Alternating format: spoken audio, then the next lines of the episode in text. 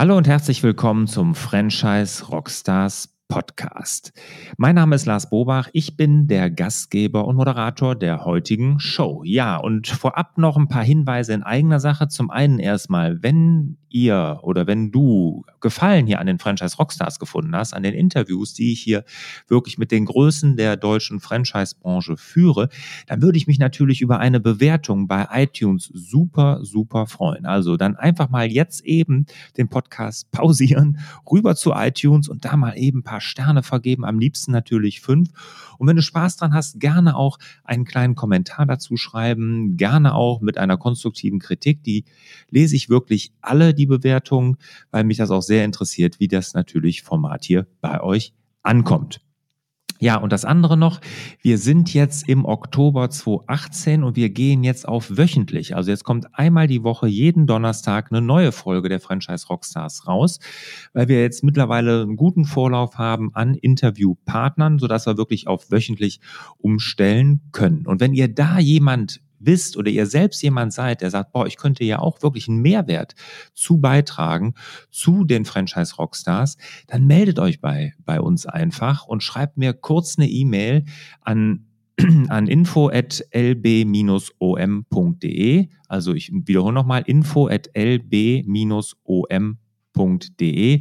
und dann melden wir uns bei euch und dann machen wir einen Termin hier zu einem Interview. Ja, und ihr werdet festgestellt haben, ich war immer zum Schluss der Interviews in der Vergangenheit, war ich nicht ganz sicher, wie soll ich das beenden, was mache ich da jetzt, weil ich ja gar nicht sicher war, wie kommt das bei euch an und so. Und ich habe jetzt einfach zwei Schlussfragen immer mit reingebracht. Das sind wirklich interessante Fragen, war in der Vergangenheit äh, ja auch schon bei den letzten Folgen und jetzt auch. Und ich glaube, die sind ganz gut, aber auch da gerne ein Feedback in die Bewertung bei iTunes, wie euch das gefällt oder ob ihr euch da andere Fragen wünscht. Gut, das war allgemein erstmal. Und jetzt äh, zu dem heutigen Gast. Und heute habe ich wirklich einen super interessanten Gesprächspartner und zwar den Dr. Stefan Teves von Coffee Fellows. Und die Coffee Fellows, das ist ja so die deutsche Antwort zu Starbucks und sie sind in Deutschland auch Marktführer bei diesen Standalone Coffee Shops. Also da sind sie sogar deutlich größer als Starbucks. Und der Dr. Stefan Teves ist ein echt interessante Persönlichkeit. Er war nämlich zum einen erstmal schon Olympiasieger. 1992 im Feldhockey hat er die olympische Goldmedaille gewonnen, war danach Berater bei Roland Berger und hat dann 1999 sich mit Coffee Fellows in München mit dem ersten Geschäft selbstständig gemacht. Ja, und mittlerweile, wie gesagt, Marktführer bei Standalone Coffee Shops in Deutschland mit 240 Geschäften. Ja, lange Rede, fangen wir direkt mit dem Interview an.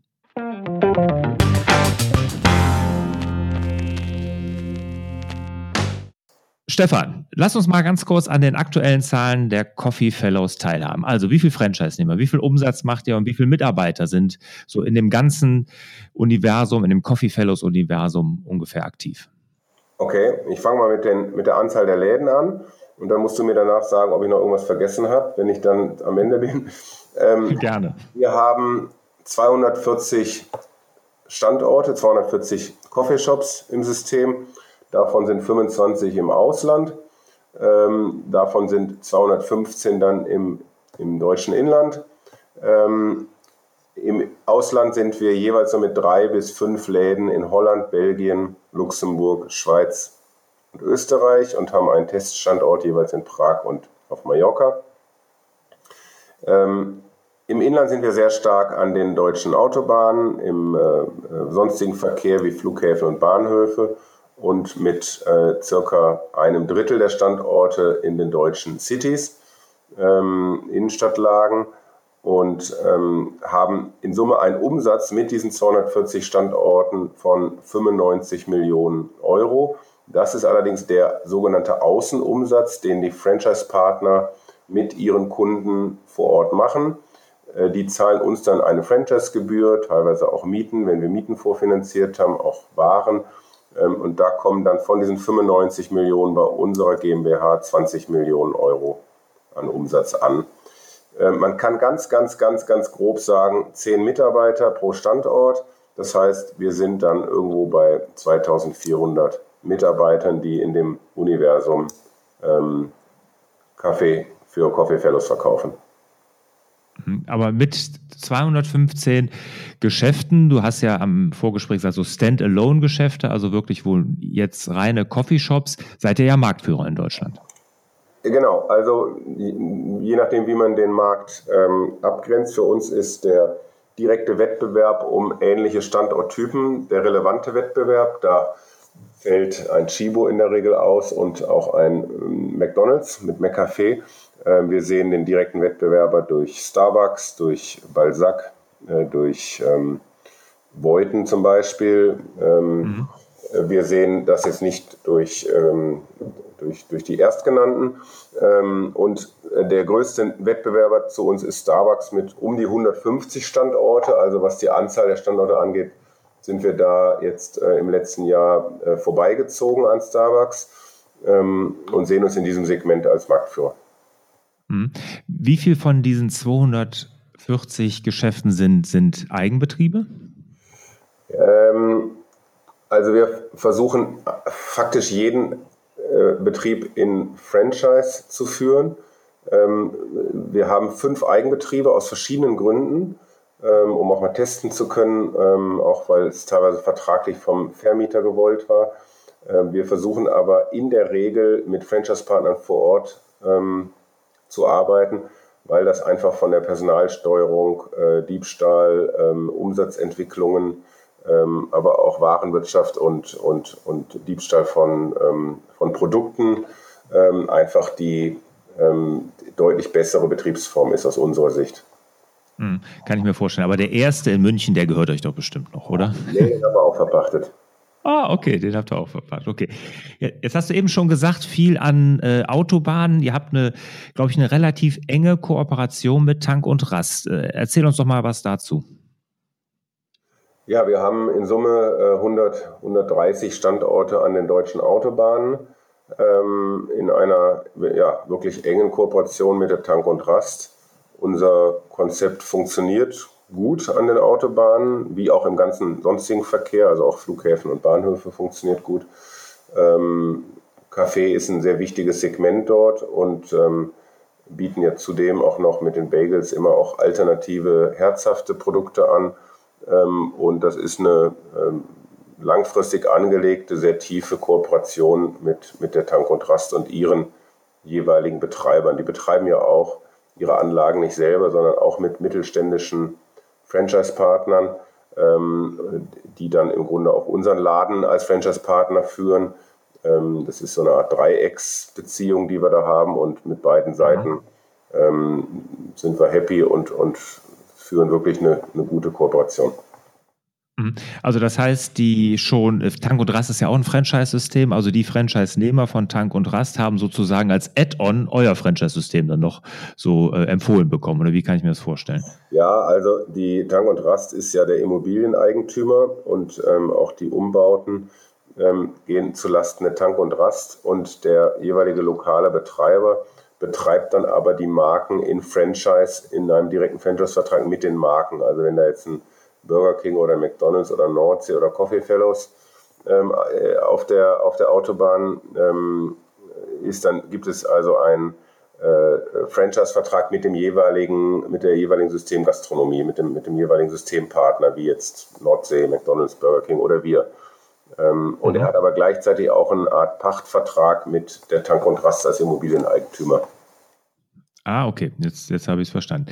Was sollten denn jetzt zukünftige Franchise-Nehmer, ich meine, ihr seid ja weiterhin auf Expansionskurs, was sollten die denn unbedingt über dein Unternehmen wissen? Ja, also zum einen glaube ich, dass wir wirklich im Vergleich zur großen Konkurrenz Starbucks wirklich auf die lokalen Betreiber, auf die Franchise-Partner setzen und auch wirklich weiter suchen, weil wir wachsen wollen. Äh, also das Signal ist ein, einfach, äh, glaube ich, ganz wichtig, dass wir ähm, suchen, dass wir uns freuen äh, über Interesse. Ähm, wir sind produktseitig etwas herzhafter ähm, mit unseren Bagels, aber auch mit Salaten, mit ähm, verschiedenen äh, Sandwiches als, ähm, als Starbucks. Auch, auch das ist, glaube ich, ähm, sehr wichtig. Und wir sind letztendlich ein, ein mittelständisches Unternehmen mit schnellen Entscheidungswegen, ähm, keinem Wasserkopf äh, mit einem erheblichen Steueraufkommen auch in Deutschland ähm, und äh, ähm, sehen uns einfach so als die, die lokale, äh, regionale ähm, Alternat mittelständische Alternative zum großen amerikanischen Konzern. Hm. Wobei das geht ja, ich glaube, man kann ja hier in Deutschland gar keine Lizenzen kaufen. Da ist halt doch einer alle gekauft oder so bei Starbucks. War das nicht so? Ja, das ist richtig. Äh, Starbucks hat an die Firma Amrest in Polen ein, ähm, das Deutschlandgeschäft und die Deutschland-Franchise-Lizenz verkauft. Das ist richtig. Und die betreiben hier in Eigenbetrieb, also in Eigenregie. Mhm. Ja, ja. Da, da habt ihr ja einen ganz anderen Ansatz, indem ihr wirklich auf die lokalen Franchise-Nehmer da setzt. Was muss denn jetzt aus deiner Sicht ein guter Franchise-Nehmer für Coffee Fellows mitbringen? Ne? Worauf legt ihr da Wert und worauf achtet ihr da bei euren Partnern? Also grundsätzlich ist Franchising ja immer auch eine, eine Arbeitsteilung. Ähm, wir sehen im Rahmen dieser Arbeitsteilung zwischen Systemzentrale und Franchise-Partner beim Franchise-Partner vor allem das ganze Thema Personalführung. Also die richtigen Leute einstellen, die richtigen Leute einsetzen, die richtigen Leute schulen, dass sie schnell sind, kompetent antworten können, dass sie die Coffee Fellows Academy, ähm, äh, die, die mobil mittlerweile ist, ähm, also ein digitales Angebot, dass sie die durchlaufen haben und auskunftsfähig sind. Ähm, also dieser ganze Bereich Personal sehen wir beim Franchise-Partner. Das zweite ist die ganze, das ganze Thema Umsatzgenerierung also gegenüber dem Gast freundlich sein, zuvorkommen sein, schnell sein, ähm, die, die Partner, also die, die Kunden auch zu kennen, zu begrüßen und ihnen das Getränk, das sie wünschen, schon hinzustellen, wenn sie, die, wenn sie durch die Tür kommen sehen. Ähm, also wirklich dieses, dieses Bonding mit dem, ähm, mit dem Kunden sehen wir, sehen wir bei ihm. Und so diese lokale Exzellenz, was Sauberkeit angeht, was Ordnung angeht in den Filialen, was ähm, ähm, ja auch wieder Auftritt von Personal angeht. Ähm, das, das sehen wir bei ihm. Was er nicht machen muss, er muss sich nicht mit Systemen, äh, Kassensystemen, mit Programmierung, er muss sich nicht mit Marketing ähm, beschäftigen, weil es das alles in einem Marketingportal gibt und ähm, ihm zugeschickt wird. Er muss sich nicht mit Lieferanten, Einkaufskonditionen und äh, Logistikwegen beschäftigen ähm, er muss sich nicht mit Markenpflege und Branding beschäftigen. Äh, das sehen wir im Rahmen der Arbeitsteilung bei uns. Hm. Das hört sich jetzt an, als würden viele von euren Franchise-Partnern auch selber noch im Geschäft stehen. Also es ist weniger der Investor, es ist vielmehr der Unternehmer, der auch vor Ort arbeitet. Ist das richtig? Ja, also so, so sehen wir das äh, in der Tat. Ähm, es gibt auch den Investor, der dann aber in der Lage sein muss, nicht nur irgendwie Geld zu bezahlen, sondern vor allem auch ein Unternehmen zu führen mit Betriebsleitern in den einzelnen Filialen, das im Griff zu haben und auch seinen um Gastgeberqualitäten auch seinen Mitarbeitern in den Filialen zu ähm, implantieren. Ähm, aber in der Regel sehen wir, suchen wir wirklich den ähm, ja, Pächter oder Franchise-Partner, der selber im Betrieb steht und selber das Gesicht des Ladens zum Kunden ist. Mhm. Okay. Was bietet ihr da für Lizenzen an? Also was, was gibt es da unterschiedliche oder gibt es nur eine? Also wir haben im Grunde zwei Arten von Franchise-Lizenzen. Das eine ist das sogenannte Hard Franchising oder normale Franchising. Das andere ist das Soft Franchising. Der Unterschied ist bei der Frage, wer hat investiert. Beim normalen Franchising investiert der Franchise-Partner, geht dann also wirklich klassisch zur Bank, äh, nimmt einen Kredit auf über 200.000 Euro, muss noch 50.000 Euro mindestens Eigenkapital vorhalten und investiert dann praktisch auf sein Risiko. Ähm, der Soft-Franchiser kriegt von uns einen Schlüssel überreicht eines bereits eingerichteten Ladens und muss nur noch betreiben, hat also die, das Investmentrisiko nicht, wird aber, wenn alles gut geht, auch ähm, deutlich weniger verdienen als der, also nicht deutlich, aber er wird weniger verdienen, spürbar weniger mhm. verdienen, als der äh, Franchise-Partner, der das komplette Investmentrisiko getragen hat. Weil sonst würden wir natürlich keinen mehr finden, der noch investieren möchte. Und wir tragen mhm. ja dann das Risiko, wenn wir alles investiert haben und den Schlüssel abgeben, dann bei neuen Standorten kann das auch im Extremfall ja mal sein, dass der Standort nicht so gut läuft, wie wir uns das äh, aus, vorgestellt haben. Dieses Risiko tragen ja wir und dafür brauchen wir eine gewisse Risikovergütung. Aber ähm, ich glaube, man kann durchaus sagen, äh, das beliebtere System ist trotz allem das Soft-Franchising, wo der mhm. Franchise-Partner keine ähm, ähm, Risiken trägt. Er zahlt auch zum Beispiel deutlich geringere Eintrittsgebühr von äh, 5.000 Euro. Der normale Franchise-Partner zahlt äh, 15.000. Ähm, und ja, wir haben da eigentlich gute Erfahrungen mitgemacht mit diesem Soft-Franchising. Wir nennen das manchmal auch Pacht, dass man einfach nur pachtet. Mhm. Ähm, mhm. und, und dieses Modell ist auch sehr beliebt. Aber wir haben auch immer noch äh, normale Franchise-Partner dazwischen. Mhm. Wie, wie würdest du sagen, prozentual ist es aufgeteilt zwischen Hard und Soft? Also in dem relevanten Markt, äh, wenn ich das jetzt ex-Tank und Rast äh, sehe, wo wir im Grunde einen, einen Franchising haben, wie ich es gerade beschrieben habe, ähm, mhm. mit der Tank und Rast noch als äh, Immobilieneigentümer. Wenn man dieses Segment rausnimmt, dann, ähm, dann wäre es ein Verhältnis von circa äh, drei Viertel Soft-Franchising, ein Viertel normales Franchising. Mhm, okay, also das hört sich dann ja wirklich auch sehr interessant an für Franchise Nehmer, die jetzt vom Eigenkapital nicht so üppig ausgestattet genau. sind. Ne? Also das, genau. das ist dann ja wirklich sehr interessant. Ist es denn so, habt ihr auch viele Multi-Unit-Franchise-Nehmer oder schließt ihr das kategorisch aus oder habt ihr sowas auch im Portfolio? Wir haben einige, aber nicht viele. Ähm, und die, die wir haben, die sind dann eher so mit Familien und so, ja, mit drei, vier Leuten aus einer Familie dann ähm, am Start und machen dann mal sieben oder acht Läden.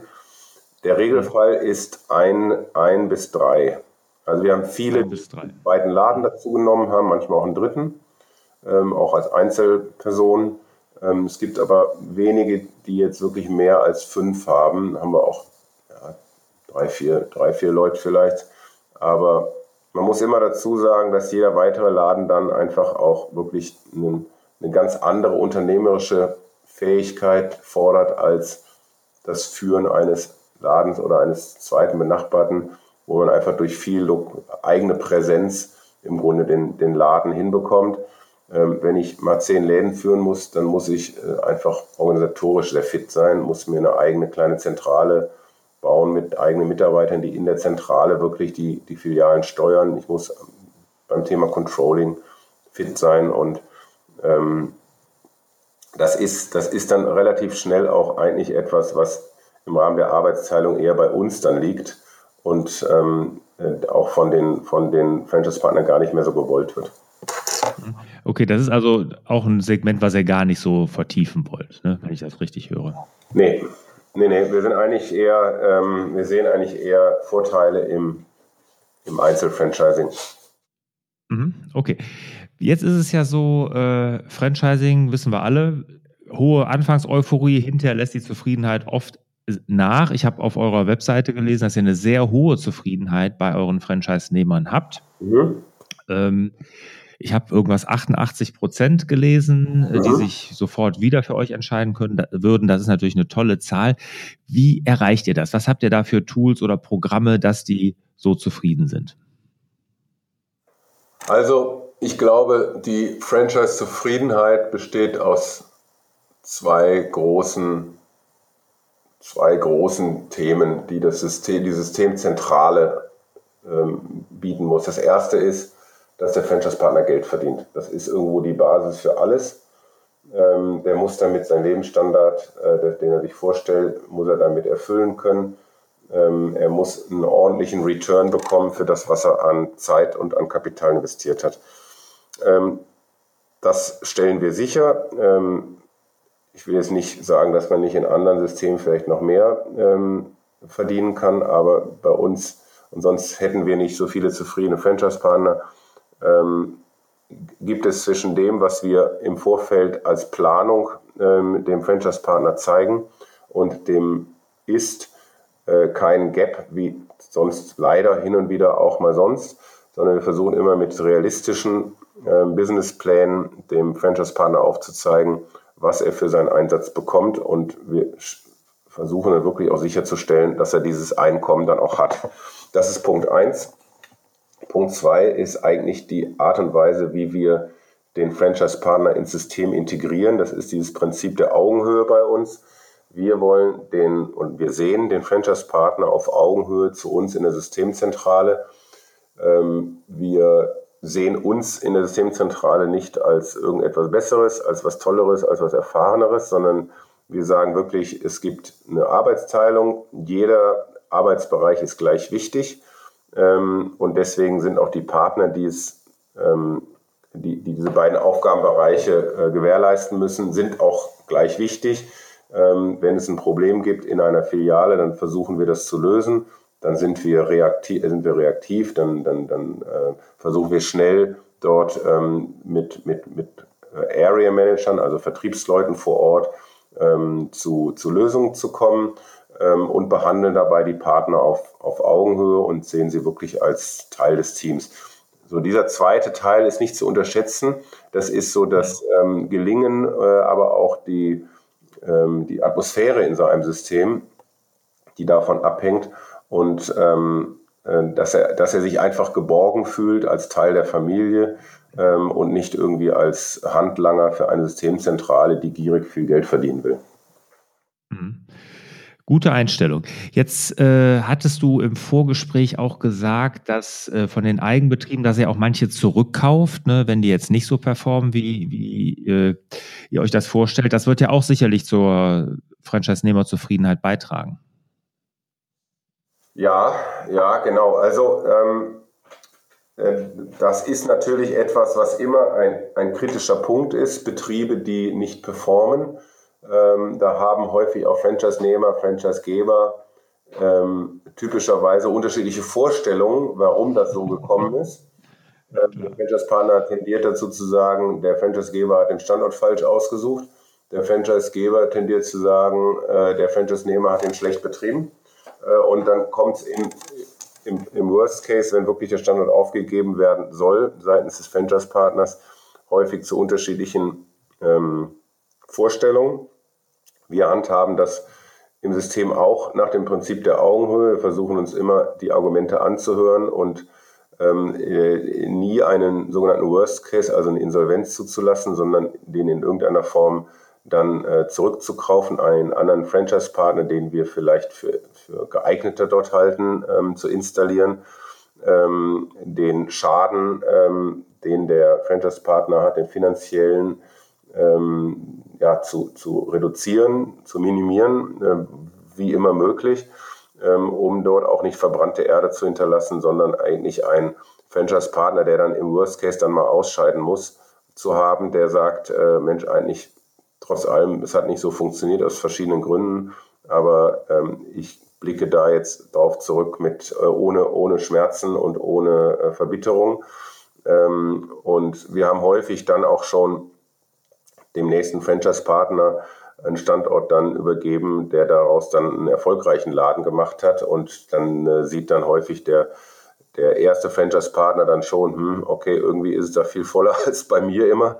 Und vielleicht liegt es dann doch auch an mir ein bisschen. Und ähm, wenn er dann Geld verloren hat, ähm, dann, dann hilft ihm das äh, häufig zu sehen, dass das vielleicht auch an ihm lag und nicht nur am, am Franchise-Partner, ähm, also am Franchise-Geber. Aber das ist ein schwierig auszutarierendes äh, Prozedere, das wir zum Glück ähm, auch immer weniger haben, weil einfach die Voraussagequalität sich auch ein Stück weit verbessert hat bei uns ähm, in der Standortanalyse. Ähm, aber das hat jedes System mit diese Probleme und äh, von zehn Betrieben, wenn, wenn dann einer sich schwierig entwickelt, dann ähm, absorbiert er auch ein Zehntel der Kapazität also, also der absorbiert auch äh, im Grunde so viel an Kapazität wie die neun anderen, die gut laufen bei der Systemzentrale. Ähm, weil die neun Guten, die laufen ganz normal dann mit über die Betreuung der, äh, der Außendienstler. Aber das, das eine Thema, das ist dann immer ein Top-Thema in der Geschäftsführung und äh, ist wirklich ein ganz kritischer Prozess, den jedes Franchise-Unternehmen auch irgendwo managen muss.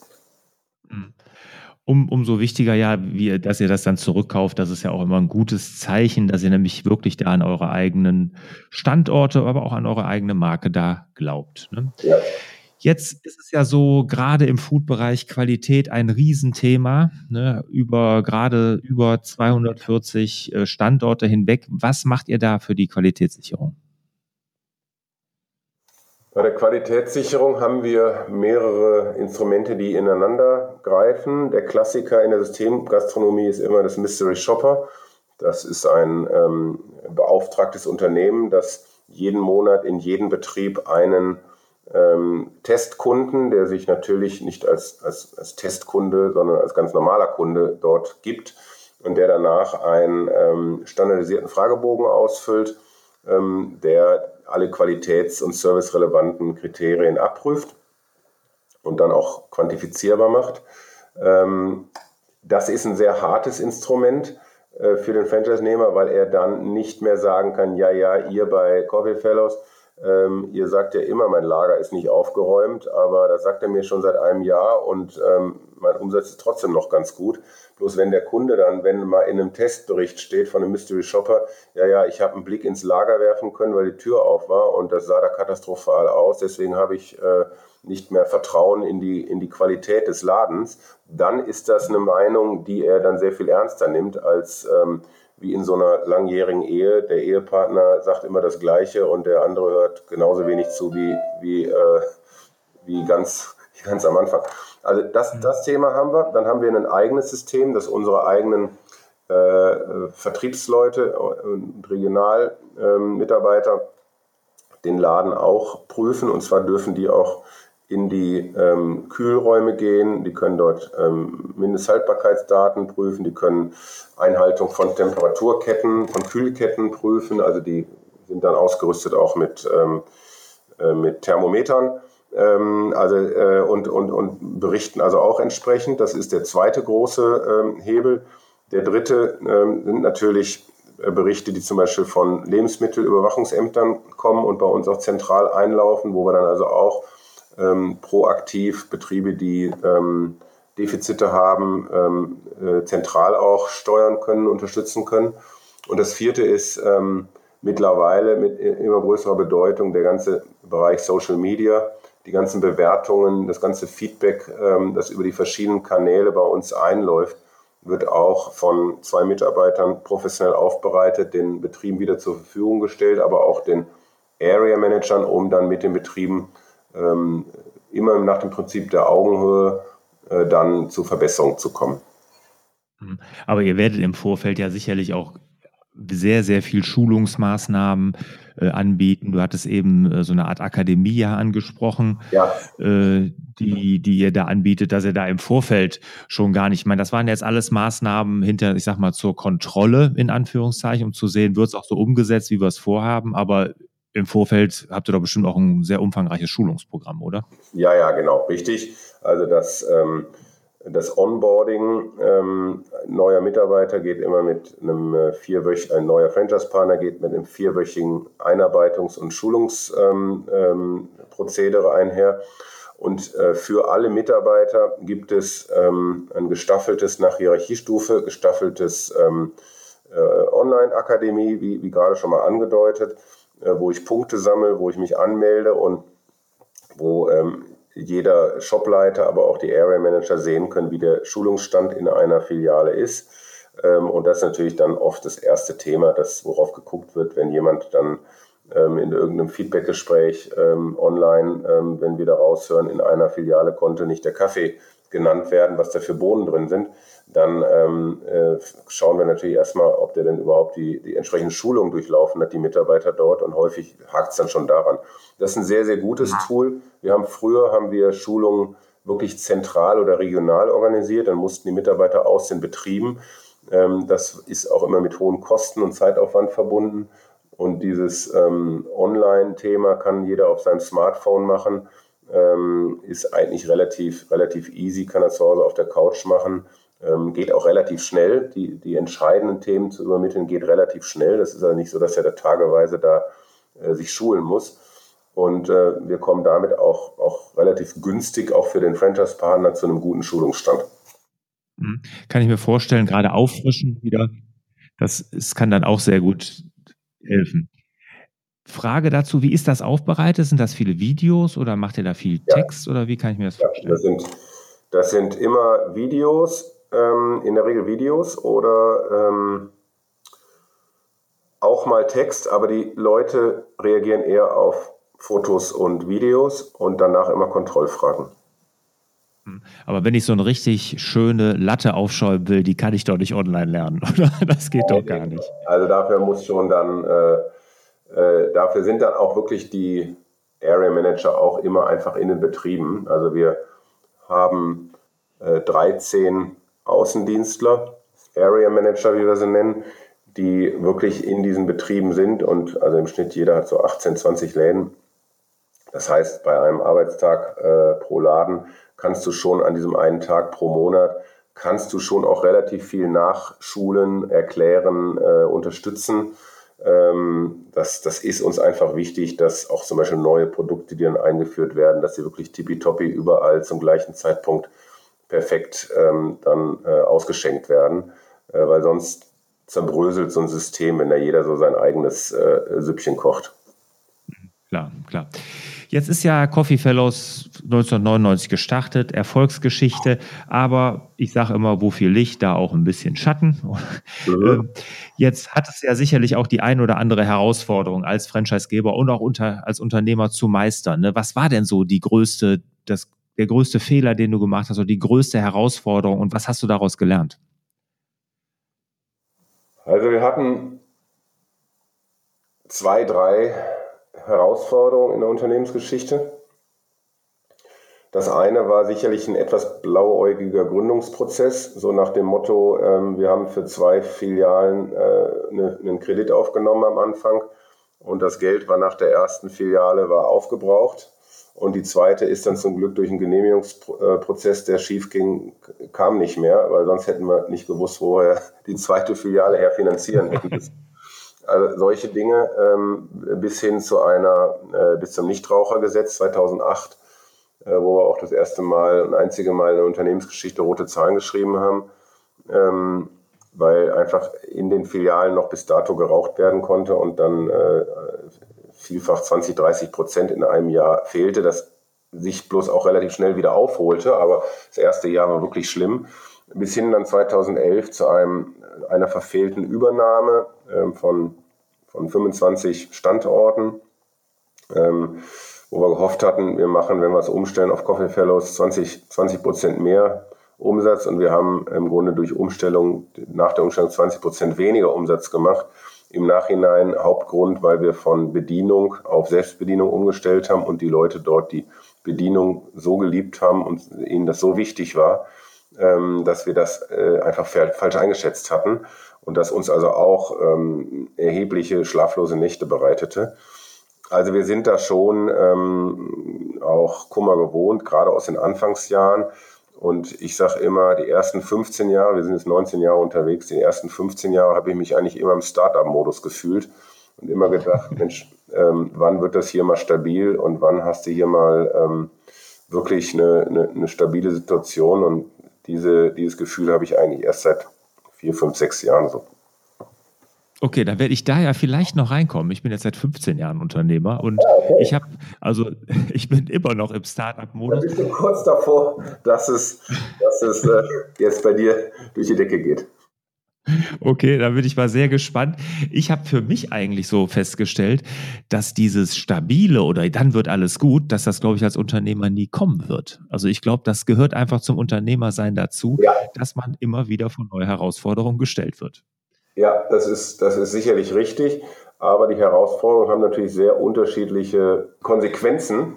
Und mhm. ähm, wie in den ersten Jahren gab es immer auch mal wieder, also man muss sagen, in Summe war das auch immer stabil und positiv und mir hat es auch immer Spaß gemacht. Aber es gab auch immer mal Fragezeichen, wo ich gedacht habe, okay, wenn das jetzt noch schlimmer wird und noch länger anhält, ist dann, müssen wir dann vielleicht irgendwann mal Insolvenz anmelden. Und mhm. Dieses Gefühl habe ich heute nicht mehr, wenn irgendwas passiert. Wenn, wenn heute diese Herausforderungen, die heute auch noch kommen, wenn die auftreten, dann sage ich immer, okay, das ist jetzt aber mal richtig doof und äh, das tut uns auch richtig weh. Aber ich habe dann nicht mehr dieses Gefühl, oh Gott, ähm, ähm, im schlimmsten Fall müssen wir irgendwann die, den Laden zusperren. Und das ist schon einfach beruhigend, wenn man dann abends äh, ins Bett gehen kann und nimmt dann so ein Thema nicht mehr mit ins äh, über Nacht mhm. und, und äh, wacht dann irgendwann davon auf, äh, wie vielleicht in den ersten Jahren das noch war, wenn man wirklich Existenzängste dann auch hat. Hm. Ja gut, das hat viel, kann natürlich viel auch mit den Jahren zu tun, mit der finanziellen Ausstattung, die so eine Firma irgendwann mal hat, aber auch, ich glaube, man ist auch gehärtet nach so einer Phase äh, von Herausforderungen, denen man sich immer wieder stellt, dass man genau weiß, das werde ich jetzt auch wieder managen und überstehen. Ja, genau. Ist sicherlich eine Kombination von beidem. Was hast du denn jetzt in Zukunft noch vor? Ne? Jetzt bist du ja aus dem Startup-Modus raus, wie wir jetzt erfahren haben. Mhm. Was ist denn jetzt noch von Coffee Fellows in Zukunft zu erwarten? Ähm, ja, wir haben, noch, wir haben noch ein paar Projekte. Also wir glauben, dass wir weiter auch, auch noch expandieren können im ganz normalen Coffeeshop-Segment und sind da auch ambitioniert. Ähm, hm, Was habt ihr denn, habt ihr euch da konkrete Zahlen genommen oder, oder konkrete Regionen vorgenommen? Ja. Weil hier im Rheinland, ich führe hier das Gespräch aus dem Rheinland, da seid ihr ja noch nicht so präsent genau. wie zum Beispiel im Süddeutschen. Genau, da sind wir, da sind wir schwach besetzt. Ähm, aber äh, insofern ist das auch genau die, die, die, die strategische Stoßrichtung, Rheinland, äh, aber auch Hamburg, weiter, weiterhin Berlin, äh, aber auch Niedersachsen, Nord, nördliches Nordrhein-Westfalen. Ähm, Gibt es interessante Städte, wo wir noch relativ schwach vertreten sind. Ähm, also das ist die erste Expansionsrichtung. Die zweite Expansionsrichtung sind unsere Hotels, mit denen wir jetzt angefangen haben. Ähm, das erste ist, steht in Dortmund. Ähm, zweite kommt jetzt in Trier, wo wir unten ein Coffee Fellows reinmachen und oben drüber dann ähm, Hotelzimmer, die nach dem Coffee Fellows Inneneinrichtungsstyle ähm, konzipiert sind, äh, wo wir einfach Synergien haben zwischen ähm, äh, der Gastronomie und, und der ansonsten notwendigen Rezeption. Ähm, das ist eigentlich so eine zweite Stoßrichtung, die wir haben. Dann fangen wir jetzt auch mit äh, Coffee Ganz kurz mal einhaken. Mhm. Äh, ist das auch Franchising, das mit den Hotels? Das ist noch Eigenbetrieb, aber das wird sicherlich auch franchise-fähig gemacht werden. Da sind wir noch am Anfang, ähm, aber wir, wir denken da schon auch über Franchise nach. Okay. Okay, ich hatte dich unterbrochen. Dritte ja. Stoßrichtung? Die dritte Stoßrichtung sind unsere ähm, äh, Vollautomaten, die aber im Grunde sehr viele Elemente des Coffeeshops auch haben sollen, vor allem so vom ganzen Design und der Anmutung. Ähm, also unter Coffee Fellows ist das im Grunde ein ein Meter breites ähm, Wand, Wand, äh, äh Kühl, äh, ja, Wandmaschine, äh, die mit Altholz verkleidet ist und äh, unser Brand trägt und draußen äh, vorne vor einen großen Touchscreen ähm, hat und man mit, mit echter frischer Milch ähm, dann eigentlich einen, einen Kaffee bekommt, der auf Barista-Qualität ist. Ähm, damit wollen wir in den sogenannten Semi-Public-Bereich gehen, also Tankstellen, äh, Universitäten, äh, Unternehmen, ähm, vielleicht Hotels, überall da, wo in der Nähe jemand ist, der Wartung und äh, Nachfüllen machen kann. Ähm, da haben wir erste Tests jetzt ähm, draußen und, und sind da eigentlich ganz optimistisch, das auch zu einem wichtigen, großen ähm, Element unseres Wachstums machen zu können. Ähm, ja, und dann gibt es noch ein paar Projekte. Ähm, das Wichtigste ist sicherlich auch die Überlegung, dass wir mit unserer Marke mal ähm, also Produkte wie zum Beispiel Kaffeekapseln oder wie Sirups oder wie auch Bohnenkaffee im Lebensmitteleinzelhandel verkaufen können unter der mhm. Marke Coffee Fellows. Ähm, und dieses Projekt ist so bei uns in den Köpfen drin ähm, und, und äh, auch besetzt mittlerweile und da wollen wir in den nächsten zwei, drei Jahren auch äh, erste Schritte unternehmen. Wahnsinn, da habt ihr auf jeden Fall viele, viele spannende Projekte noch vor. Ja, Stefan, erstmal vielen Dank bis hierhin. Ich komme mal zu den zwei Schlussfragen, die ich ja jedem Gast hier stelle. Ah nee, vorher habe ich noch eine Frage, die muss ich dir ja stellen. Und zwar bist du ja Olympiasieger. Das ist ja echt Wahnsinn.